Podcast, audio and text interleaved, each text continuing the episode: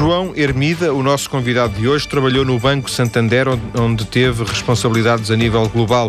E o Santander é, cada vez mais, um banco com atividade mundial. Há pouco mais de cinco anos demitiu-se e mudou de vida. Conta a sua experiência num livro chamado Verdade, Humildade e Solidariedade e está agora em estúdio para uma conversa, também para nos ajudar a compreender o presente, falando-nos, por exemplo, da, da chamada crise financeira, das suas implicações, das suas consequências, das suas razões de ser. João, muito boa tarde. Olá, boa tarde. A sua vida hoje uh, é feita de uma forma muito diferente daquela que era feita há, há 10 anos, imagino. Totalmente. Uh, a minha vida há 10 anos ou até 2013 três era uma vida em que não era vida, para ser muito franco. Era uma vida em que pouco ou nada dormia, em que quer dizer, tinha uma, uma forma de, de olhar, eu dormia com o Reuters ligado, não é? Quer dizer, não é propriamente uma coisa muito interessante, que é estar a ouvir toda a noite. Uh, quando havia uma notícia, trocava, tocava, fazia ping, uma campainha?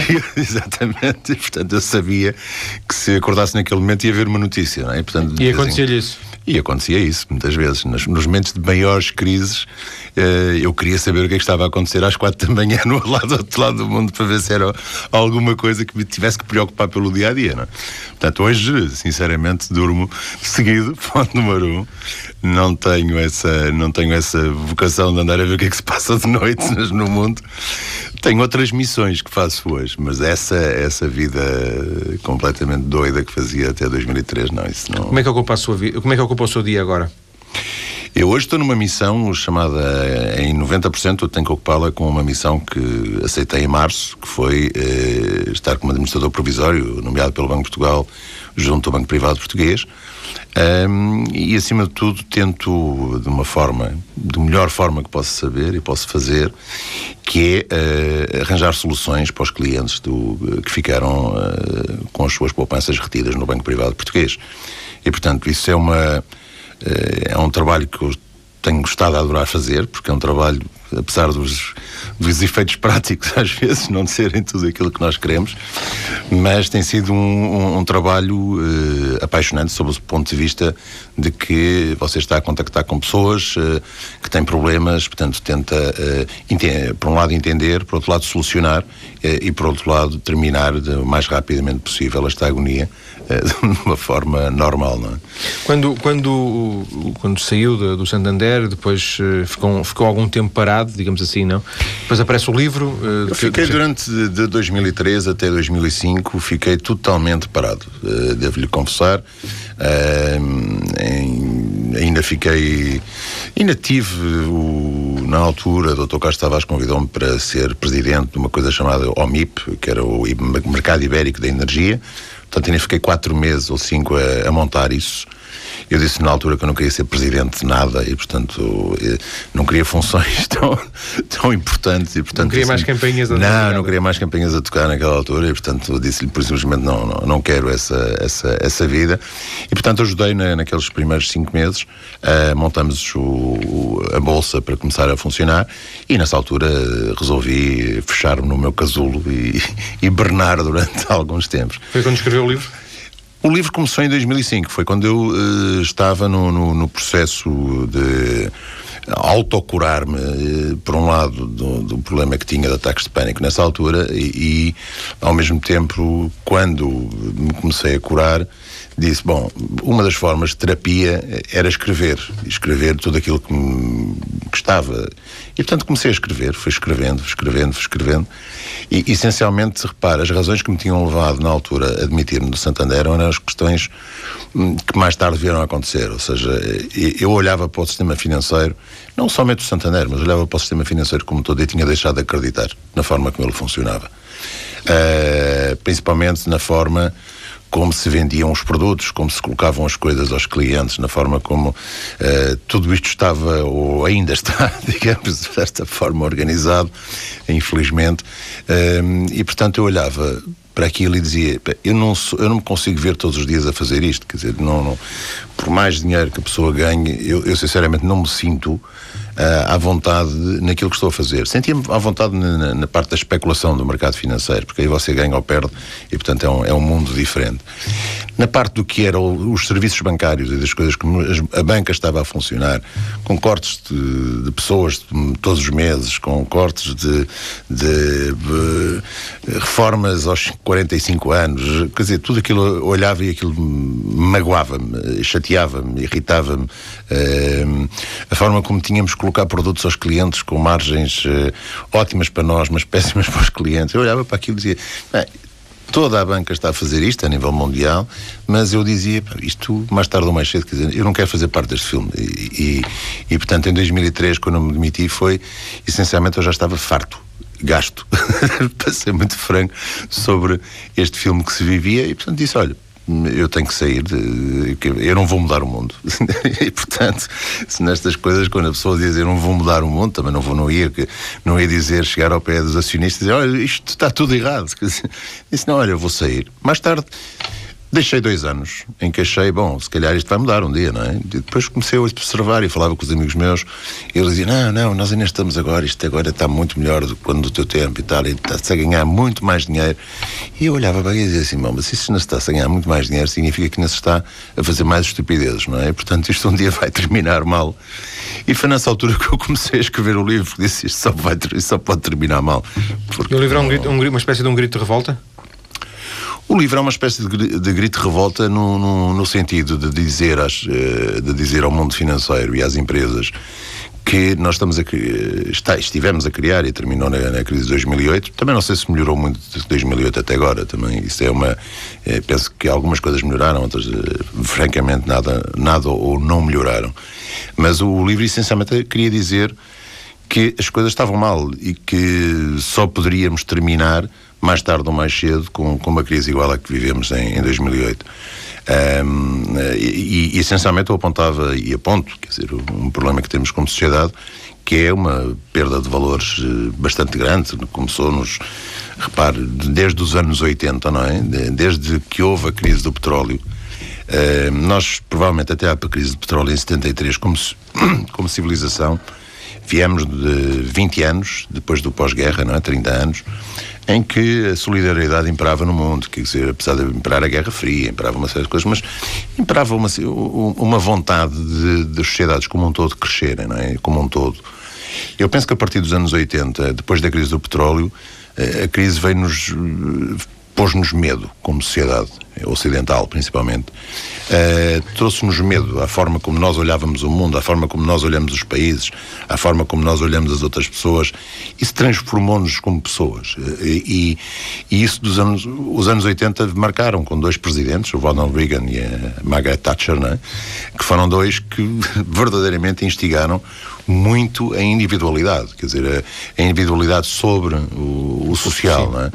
E, e, portanto, repare, se você repara, todas as medidas que tomou Margaret Thatcher eram no sentido de que o indivíduo era muito mais importante do que todo o resto. Uh, isso leva a que, de repente, as pessoas, uh, a sociedade inglesa, a sociedade americana, se tivessem transformado brutalmente um, e isso tivesse espalhado para todos os outros países. Uh, portanto, nós só podíamos terminar com, se cada um quiser pensar só em si, uh, vamos ter um problema como sociedade, porque nós, no final, nós temos que viver com tudo, com os outros, com a natureza, com, com, com tudo, não é? E se isso for o pensamento global das pessoas, termina-se em crises como as de 2008. Só pode, não é? Não, não... Eram previsíveis. No seu livro, uh, admite que isso era. Eu, eu, eu, sinceramente, repare, eu nunca pensei no livro a pensar isto é. Um, eu, eu, sempre, quando escrevi o livro, escrevi o livro para, para que a minha mãe os, e a minha família o lesse, para ser muito franco. Uh, se o livro atingisse, tanto que o livro não era. Uh, não tinha nenhum título bombástico, não tinha nenhum título daqueles que pudesse chamar a atenção para pôr na primeira. Na... Portanto, quando o livro teve aquele efeito, uh, ouça, foi porque saiu no momento exato em que a crise estava a acontecer. A primeira entrevista que eu dou foi no fim de semana, lembro-me ter ido à RTP gravar uma entrevista que foi na primeiro, foi logo no primeiro uh, dia em que a, houve a falência da Lehman Brothers e, portanto, quer dizer, as pessoas, as pessoas estavam mais ligadas aos problemas financeiros do mundo. Uh, Aparece-lhes alguém a falar sobre que tinha escrito um livro que falava sobre as crises pois financeiras. É, é um livro dá a ideia que, que isto era previsível.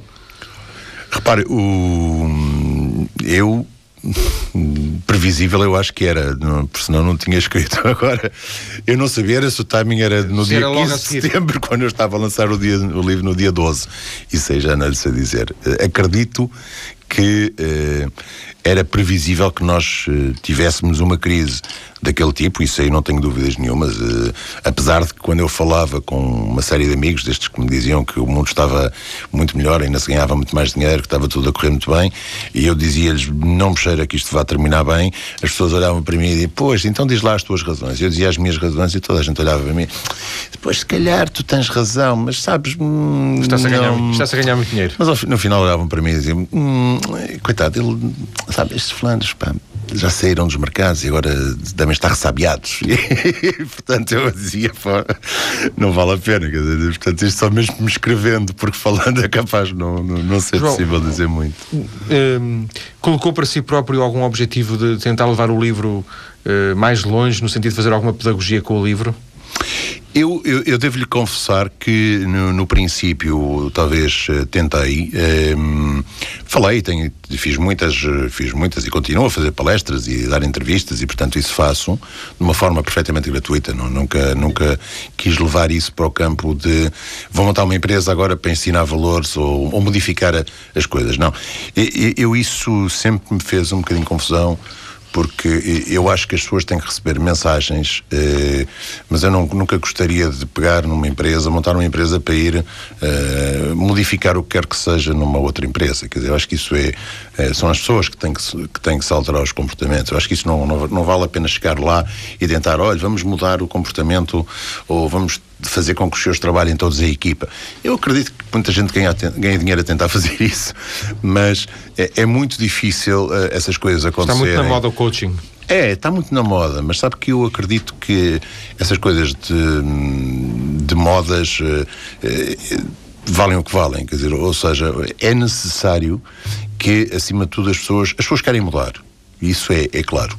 Ou seja, quando você vê que um, um, autor como o Paulo Coelho vende 100 milhões de livros, ehm, eu nunca tinha lido Paulo Coelho toda a minha vida e, no outro dia comprei um livro do Paulo Coelho para entender, quer dizer, porque as pessoas podem dizer, mas eu nunca gosto, não, não leio, eu leio de tudo um pouco, leio desde Dostoiévski até Paulo Coelho, portanto sou daquelas pessoas que lê menos romances uh, de cordel ou romance histórico, aí não há muita piada, mas vou lendo de tudo um pouco e, e, e no outro dia comprei para tentar entender.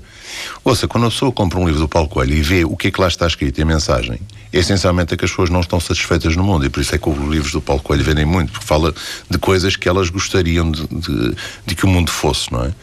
Agora, tentar entrar pelas empresas adentro e tentar modificar tudo aquilo que elas têm de mau, repare, é muito difícil se hoje o mundo ainda estiver montado como está, numa base da individualidade massiva com que as pessoas funcionam, não é? E, e, portanto, acho que alguma coisa em termos de sociedade tem que mudar para que o coaching que hoje é feito resultasse Sim. verdadeiramente, não é? Esta presença no, no Banco Privado Português, esta, esta, este lugar na administração, não é de alguma forma um, uma pequena recaída face aos tempos antigos? não, não, não, não, não, não. Seriamente que não. Não, eu, eu, eu, eu lembro na altura quando o professor Dona Fonseca me convidou, eu lembro de ter dito assim: mas Fernando, isto são. Uh, que dois, três meses, não é? E ele disse-me, sim, sim, não, não, está descansado, isto são dois, três meses e, portanto, a seguir eh, voltas uh, à tua vida normal, está a descansar. Uh, repare, eu não estava na minha, nos meus planos de vida, quer dizer, eu só aceitei verdadeiramente porque na altura era um prazo muito curto, a solução estaria implementada e, portanto, era muito fácil de. Eu estaria, no fundo, a dar a cara aos clientes para implementar uma solução. Um, e fui confrontado, como na minha, minha vida muitas vezes, com coisas que são dois dias depois, já me, isso já me tinha acontecido, que é dois dias depois de ter aceito para uma função, de repente dizerem, olha, tudo aquilo que estava combinado, afinal, ou que parecia que estava fechado, afinal nada está. E por isso é que não foram dois meses. Exatamente. Mas, mas eu nessas coisas eu só tinha duas hipóteses. Era dizer, bom, se nada está como estava, vou-me embora. Então vou-me embora. Um, ou então olhar para as pessoas e dizer: Bom, mas tens uma missão, João, e portanto, por alguma razão, eu não acredito muito em acasos na vida, eh, devo-lhe confessar, eu acredito zero. E portanto, olhei para aquilo como: se tens que fazer isto, então faz, porque por alguma razão eh, alguém te convidou. E portanto, nessa situação, uh, vais ter que ir para a frente.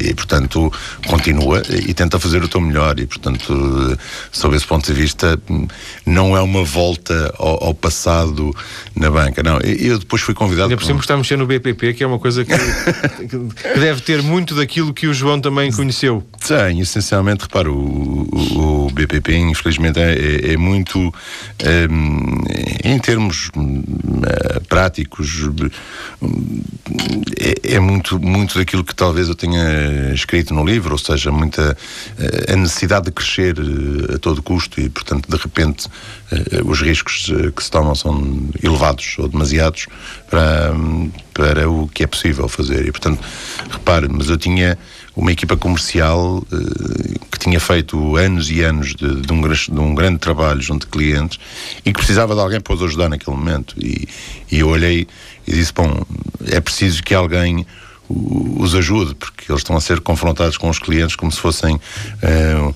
uns, um, como se tivessem sido uns mentirosos todos aqueles anos a vender produtos de uma forma totalmente irracional, quando nada disso era verdade. E, portanto, eu olhei e disse: não, eu tenho que defender estas pessoas, eles precisam de alguém que, que os ajude.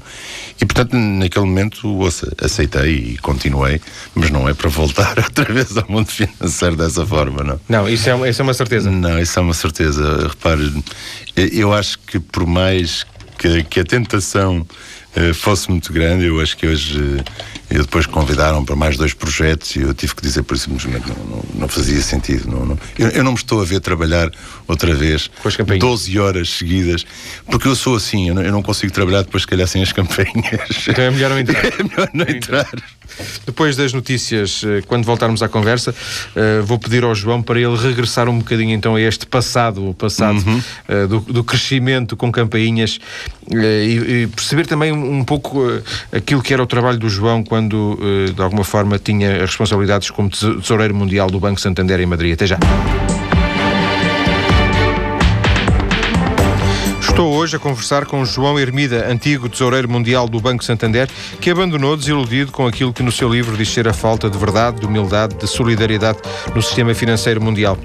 O João que, eh, não sei se nasceu para ser um financeiro, mas que eh, teve na, na, na Bolsa, não é? a sua primeira profissão, foi corretor de Bolsa. A minha primeira aos profissão. Aos 20 anos? Porventura. Não, 20, 21, 22. Eu, eu não. Eu olhava em termos profissionais, eu, eu devia ter. Uh, eu, eu, sempre quis entender o que é que se passava no mundo financeiro. Uh, e, portanto, na altura, o meu primo ia ser corretor da Bolsa, estava, tinha sido nomeado para corretor da Bolsa, e meu pai tinha-me dito isso. Eu disse: pai, então o pai tem que falar com, com ele, uh, porque é um primo afastado. o pai tem que falar com ele porque eu tenho que ir trabalhar com ele. O meu pai era hoteleiro, mas o meu pai uh, olhava um bocadinho para mim e dizia: Eu tenho dois hotéis, meus filhos, isto é, uh, são coisas que eu não sei se vou manter ou vou vender, e portanto, tu tenta fazer pela vida porque é, que é melhor. E eu disse eu realmente o que eu gosto mesmo não é andar a trabalhar em hotéis, a gerir pessoas. Assim. Quer dizer, não, não é que eu não gostasse, achei sempre que era uma vida um bocadinho mais monótona, não é?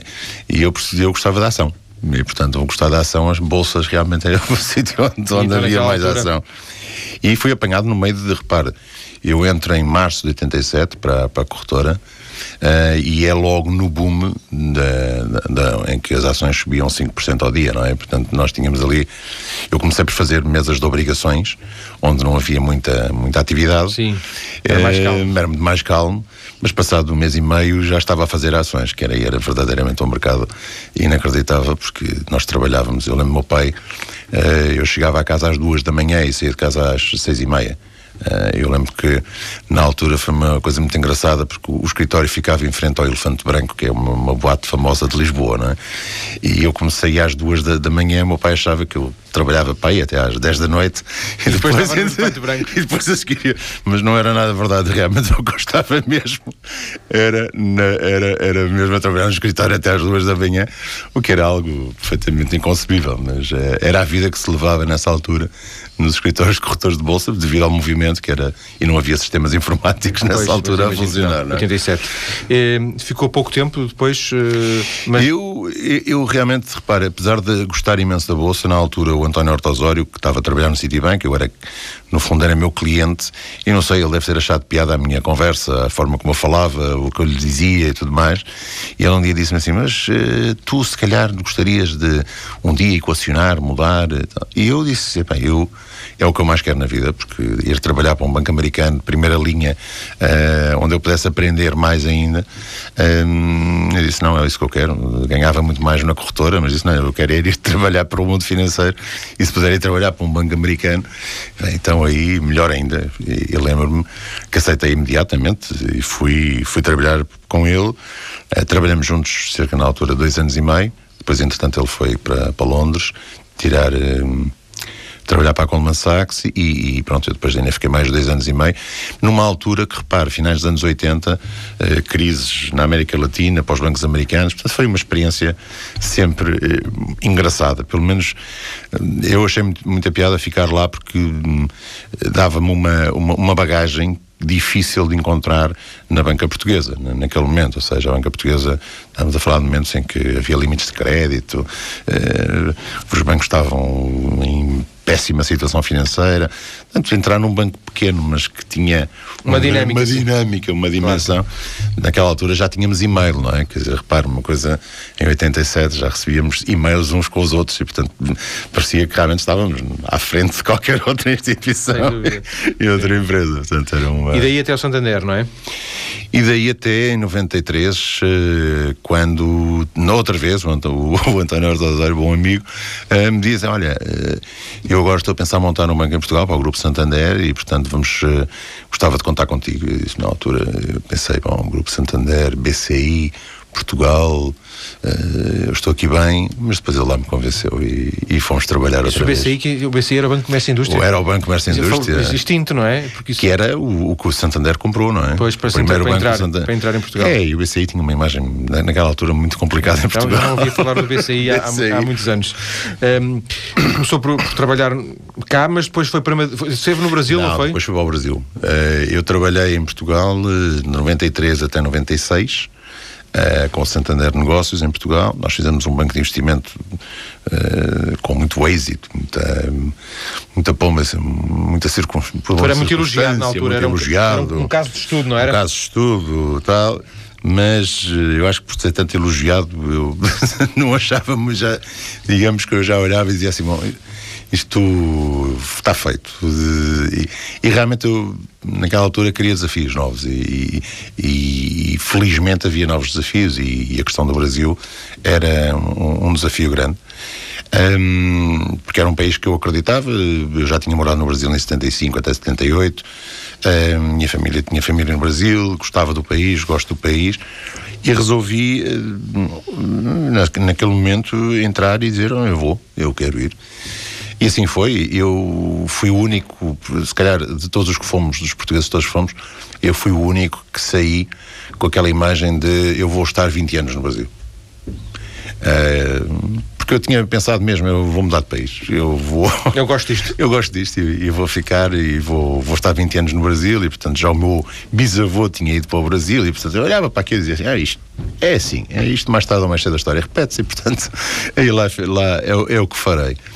E ao final de dois anos, dois anos estar no Brasil, a vida, mais uma vez, tinha, se calhar, infelizmente, tinha-me corrido muito bem no Brasil e, e, como havia outros sítios, outras pessoas a quem a vida não tinha tanto, corrido tão bem no, no Santander, uh, pediram para substituir e, portanto, lá fui eu uh, substituir o tesoureiro global na altura uh, para Madrid. E aí lá tive cinco anos. O que é que faz um tesoureiro global?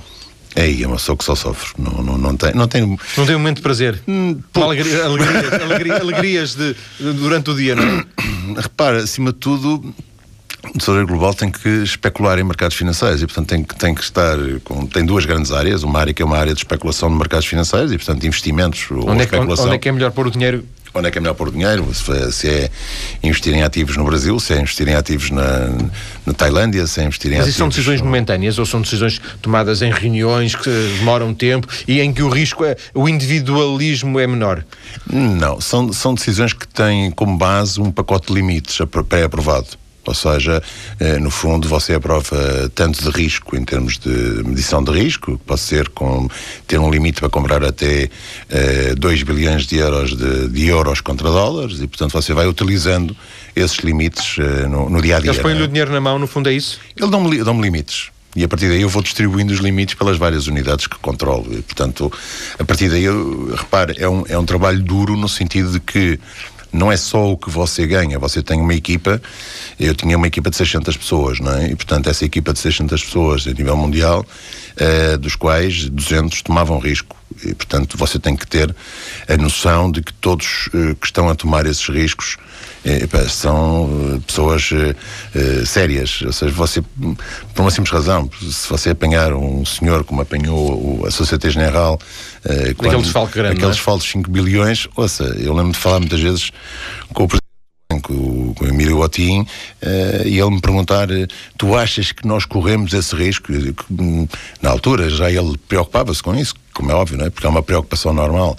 Uh, sim, infelizmente é verdade. Quer dizer, nós, pode acontecer. Pode acontecer, e portanto nós, eh, um tesoureiro global, o que, é que, o que é que espera? É que não aconteça, mas sabe que aquilo automaticamente um dia pode acontecer, não é? Pode, pode dar ser, a louca. Pode é? ser uma coisa extremamente muito bem, muito bem paga, mas é uma coisa angustiante no sentido em que, mesmo que corra bem, permanentemente uh, há atenção. São profissões, são profissões em que você tem a noção de, de que hum, no final do dia são, é, é uma profissão em que você sente que está sempre só, não é? Ou seja, é, porque os erros, hum, repare, os erros podem ser dos outros, mas no final são seus, não é? Portanto, e os erros é sempre de milhões, por Os erros são sempre milhões. oh, João, e, e, nessa altura. Ou seja, os erros, uh, os, o ganho pode ser de milhões, mas pode ser destruído no dia a seguir. E, e, portanto, depois você, essa é a parte dos, de, da, das intermediações financeiras. A seguir, você tem a parte dos negócios com clientes, onde, onde é extremamente importante, mas que também é extremamente inovador, não é? Portanto, o banco está a fazer hoje um produto, amanhã está outro a copiá-lo, os produtos têm uma vida muito curta, muito. A solução hoje é copiada por outro, e portanto é muito complexo. Você tem que estar sempre a inovar, não é? Portanto, é uma, é uma coisa eh, verdadeiramente difícil de eh, de manter. Mas este, este, este estado de espírito que o João foi eh, depois denunci, que foi denunciar e que acabou por, por culminar na sua saída em 2003, uhum. um, isso é uma coisa que vem crescendo em si ao longo dos anos, ou há uh, e depois há uma gota que faz transbordar o copo? Sim, sim, sim, sim, ou... sim, sim, sim. Não, totalmente foi assim. Repare, eu, eu achei que hum, isso foi algo que aconteceu a partir do momento em que, repare, eu já em 99 eh, eu olhava para os mercados financeiros e, e, e víamos de crise em crise, não é? E, essas crises em crises em que nenhuma era resolvida pelo lado positivo, ou seja, acima de tudo, nós eh, de cada crise era resolvida pelos organismos multilaterais que olhavam para as crises e diziam muito bem, então o que é que os senhores precisam para resolver a crise? Injeta-se aqui mais dinheiro. Injeta-se mais dinheiro e, portanto, isto resolve-se desta forma. E, e eu olhava e dizia, bom, isto sinceramente estamos no, no, pior dos, no pior dos mundos, não é? Quer dizer, porque isso só nos incita a tomar mais estupidez e fazer mais estupidez e mais riscos, não é? E portanto, de repente, tudo se resolve, mais tarde ou mais cedo, vem o, o tio Sam com os amigos e resolve e põe aqui dinheiro. Parece, os chineses co compram o, títulos do Tesouro Americano. americano os outros compram não sei o quê, portanto, tudo isto se resolve desta forma. Uh, isto incitava claramente a que as pessoas tomassem riscos cada vez maiores. Um, e portanto, eu olhava para tudo isso e dizia: bom, isto isto não vai, isto não é propriamente aquilo que eu considero a melhor forma de nós estarmos a, a gerir as finanças mundiais. E, e, mas aí, repare, existe uma conivência, como é óbvio, entre o mundo financeiro e os, e os governos muito grande, porque eh, o que os governos querem é que o mundo financeiro funcione, eh, como é óbvio, porque isso é o que dá votos, eh, isso é o que promove que haja crédito. Sim, a falência de um banco é uma coisa que traduz que não interessa uma a ninguém. Brutal, quer dizer, é? portanto, e, portanto, repare, eu sentia que essa era a forma como o mundo tinha encontrado soluções para se, para se resolver as crises, só que eu olhava e dizia isto, hum, sabe, enquanto você está a trabalhar, você não pensa nestas coisas. O problema é quando você chega a casa e para e pensa a pensar e dizer assim, bom, mas... Então, portanto, a minha atitude em 2003, repare, já vinha desde há quatro anos, eh, quando chegava a casa e pensava, ou ia nos aviões e tinha tempo, de, tinha que fazer 12 horas de avião, e ia a pensar na minha vida, ia a pensar nas, naquilo que eu via e naquilo eh, que estava a analisar. Mas, e, e nessa altura a pessoa ia vendo que as coisas estavam a ser ir por um caminho um pouco complicado. O João chegou a fazer alguma coisa de, de, que hoje se arrependesse, não no sentido de ser uma coisa ilegal, não é nesse sentido, mas hum. assim, eu estou a colaborar nisto, pá, eu sinto-me mal a colaborar nisto.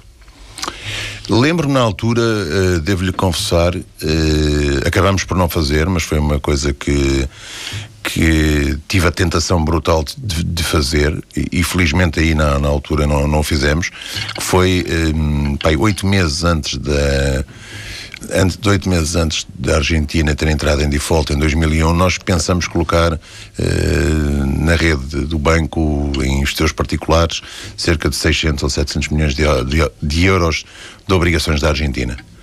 E, e lembro-me que aquilo, repare, a tentação era muito grande, não é? Porque ganhávamos para aí comissões de 6%, e portanto se colocasse, imagina, 600 milhões, eh, multiplica 6 vezes 6, 36, portanto 36 milhões de euros de comissões. Portanto, havia ali, eh, eram coisas. Felizmente, repare, devo-lhe confessar que, felizmente, no final, o, o, o, o banco decidiu não, não entrar por aí e portanto nisso o banco tinha algum critério, um, mas isso foram. Ia trazer infelicidade a muita gente. Ia trazer infelicidade a muita gente. Quer dizer, depois, ouça, como é óbvio, deve ter feito muitas outras coisas que, que não, os outros consideraram não. que não devia não, ter não, era feito. Mais, era mais no sentido de. algo acontece em 2003 que eh, há uma gota que faz transbordar o copo? Ou é só um acumulado de situações? Não, é um acumulado de situações. Eu, eu, eu comecei a achar que o. Que o João bateu é um com a porta, não é? Bateu... E quando Sim. se bate com a porta, geralmente há, há, há, qualquer coisa que nos faz. Uh... Foi um acumular de situações, foram um acumular de todos estes quatro anos em que a pessoa vai analisando as coisas e vendo uh, essencialmente que as coisas não estão, a, não estão a ir pelo caminho certo. E portanto, repare, chega um dia em que você bate com a porta pela coisa mais estúpida. Uh, como Sim, foi. às vezes não é preciso. Nossa, no meu caso foi daquelas coisas muito, muito simples eu já vinha de várias reestruturações de, de pessoas, de, de, de, mandar embora 30, contratar 10, coisas daqueles género normais de, do, do dia a dia das empresas. E houve um dia que me pediram para despedir mais 5 pessoas. E eu olhei para aquilo e disse assim: é simples, despeça-me a mim. Eu já estou farto disto, quer dizer, eh, despeça-me a mim. Ouça, eu sou muito mais caro do que todas essas cinco pessoas. E, e portanto, pelo menos, olha, mantenha essas cinco pessoas. Despeça-me a mim, porque realmente basta. e portanto você olha e diz assim, mas é uma atitude completamente doida. Alguém ganha. Pois o, pretexto, é, ganhava... o pretexto é fraco, não é? Mas, mas era um acumulado de situações, não é? mas era um acumulado de situações e de, e de você chegar e dizer.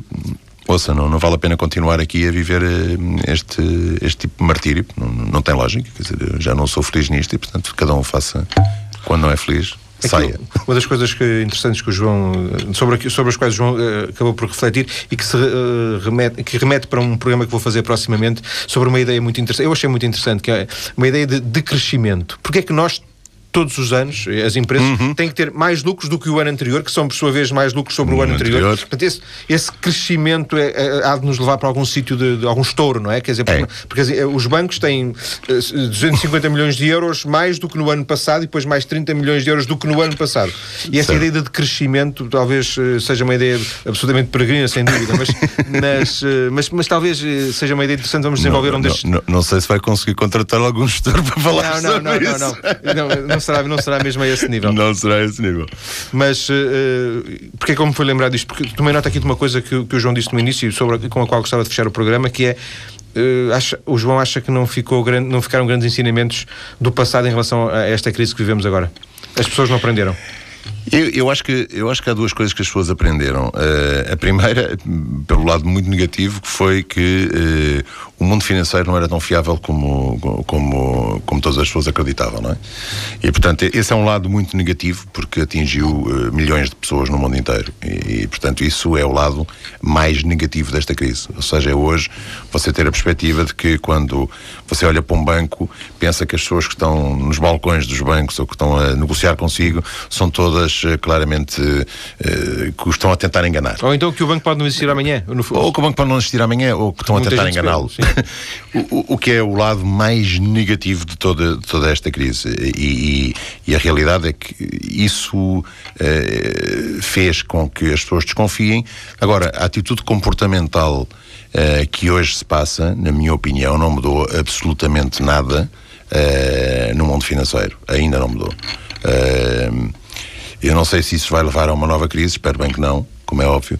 Uh, mas, mas acho, também, não grande que não. Mas, mas, sinceramente, repare, igual à que tivemos em 2008, não, não é logo a seguir, se calhar não, não é em 2009, não é em 2010, não é em 2011, mas corremos o risco verdadeiramente de, uh, num prazo mais longo, que, que, que, não, que, não, que os problemas que não, não se resolvem bem, como todos nós sabemos nas nossas vidas pessoais, quando aquilo não fica bem resolvido, mais tarde ou mais cedo volta a abrir, não é? E portanto não podemos é dizer que isso não não aconteça no mundo, porque se nós sabemos que na nossa vida pessoal isso acontece, vai acontecer. vai acontecer. Agradeço ao João Hermida. Eu é que agradeço ter vindo. Ter vindo à TSF esta tarde para uma conversa. Muito obrigado, João. Boa tarde. Obrigado eu.